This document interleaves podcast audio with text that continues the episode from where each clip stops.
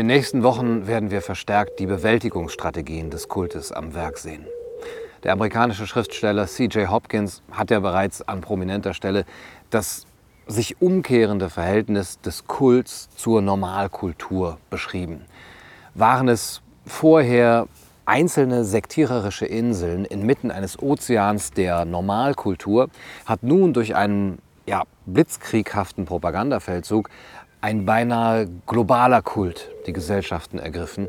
Übrig geblieben sind nur einige wenige Inseln des gesunden Menschenverstandes, die nicht aufhören, den Versuchen der mentalen Umkehrung von Normalität Widerstand zu leisten.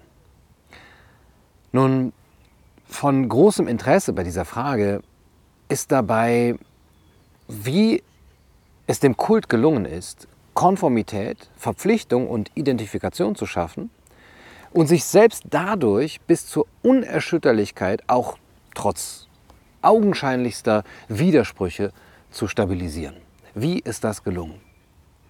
Dabei ist es wichtig zu verstehen, dass es sich seit Beginn um einen Weltuntergangskult handelt, der durch Angst und vor allem durch Kollektivbewusstsein aufrechterhalten wird.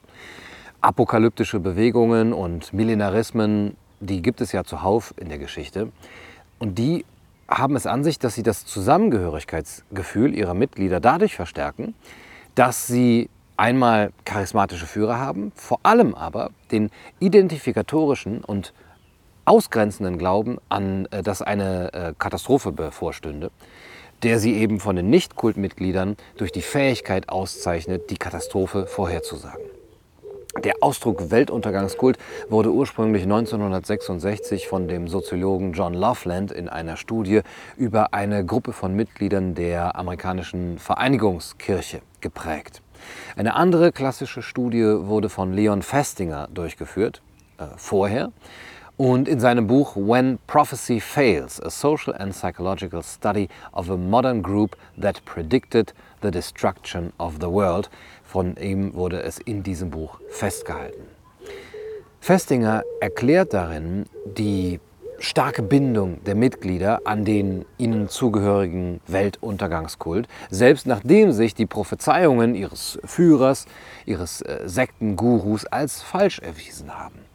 Festinger deutet dieses Phänomen, das wir derzeit in globalem Maßstab ausmachen können, als Teil eines Bewältigungsmechanismus angesichts des Widerspruchs der Voraussagen der Kultideologie zur tatsächlichen wahrgenommenen Realität.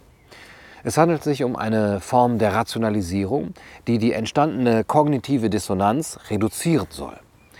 Mitglieder widmen sich, so Festinger, nach einer fehlgeschlagenen Prophezeiung oft mit neuem Elan der Sache, oft noch viel stärker der eigenen Gruppe und rationalisieren mit Erklärungen wie zum Beispiel dem Glauben, dass ihre Handlungen erst die Katastrophe abgewendet haben oder auch eben den äh, bedingungslosen Glauben an den Führer, ähm, dann die Gruppe, wenn das Datum der Katastrophe verschoben wurde.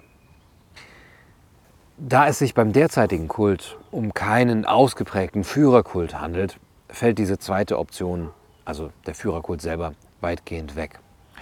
Die Entscheidungsfiguren sind in dem System sowieso relativ austauschbar.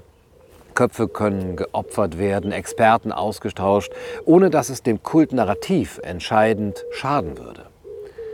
Umso stärker wirkt dann natürlich die jeglicher Logik und den Fakten widersprechende Rationalisierung, das eigene Kultverhalten habe eben erst den Weltuntergang oder die Katastrophe abgewendet.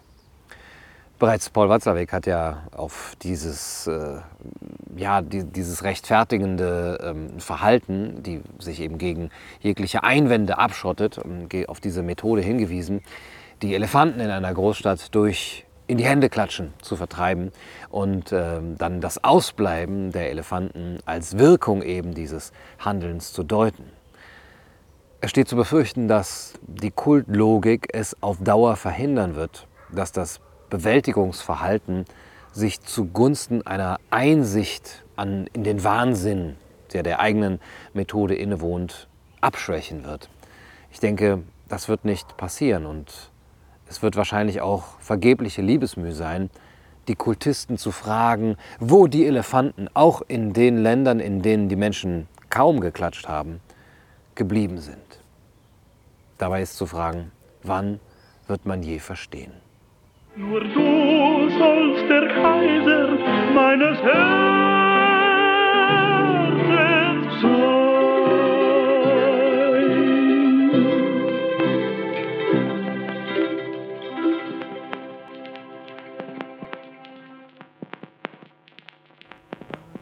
Wird man je verstehen? Das könnte der, der Titel sein. Wann wird man je verstehen? Hashtag, ja, Merchandising, Sammy-Dizing. Jetzt kann ich dich dreckig machen, du bist doch viel zu weiß, du bist doch viel zu weiß. Ja, White Life Matters.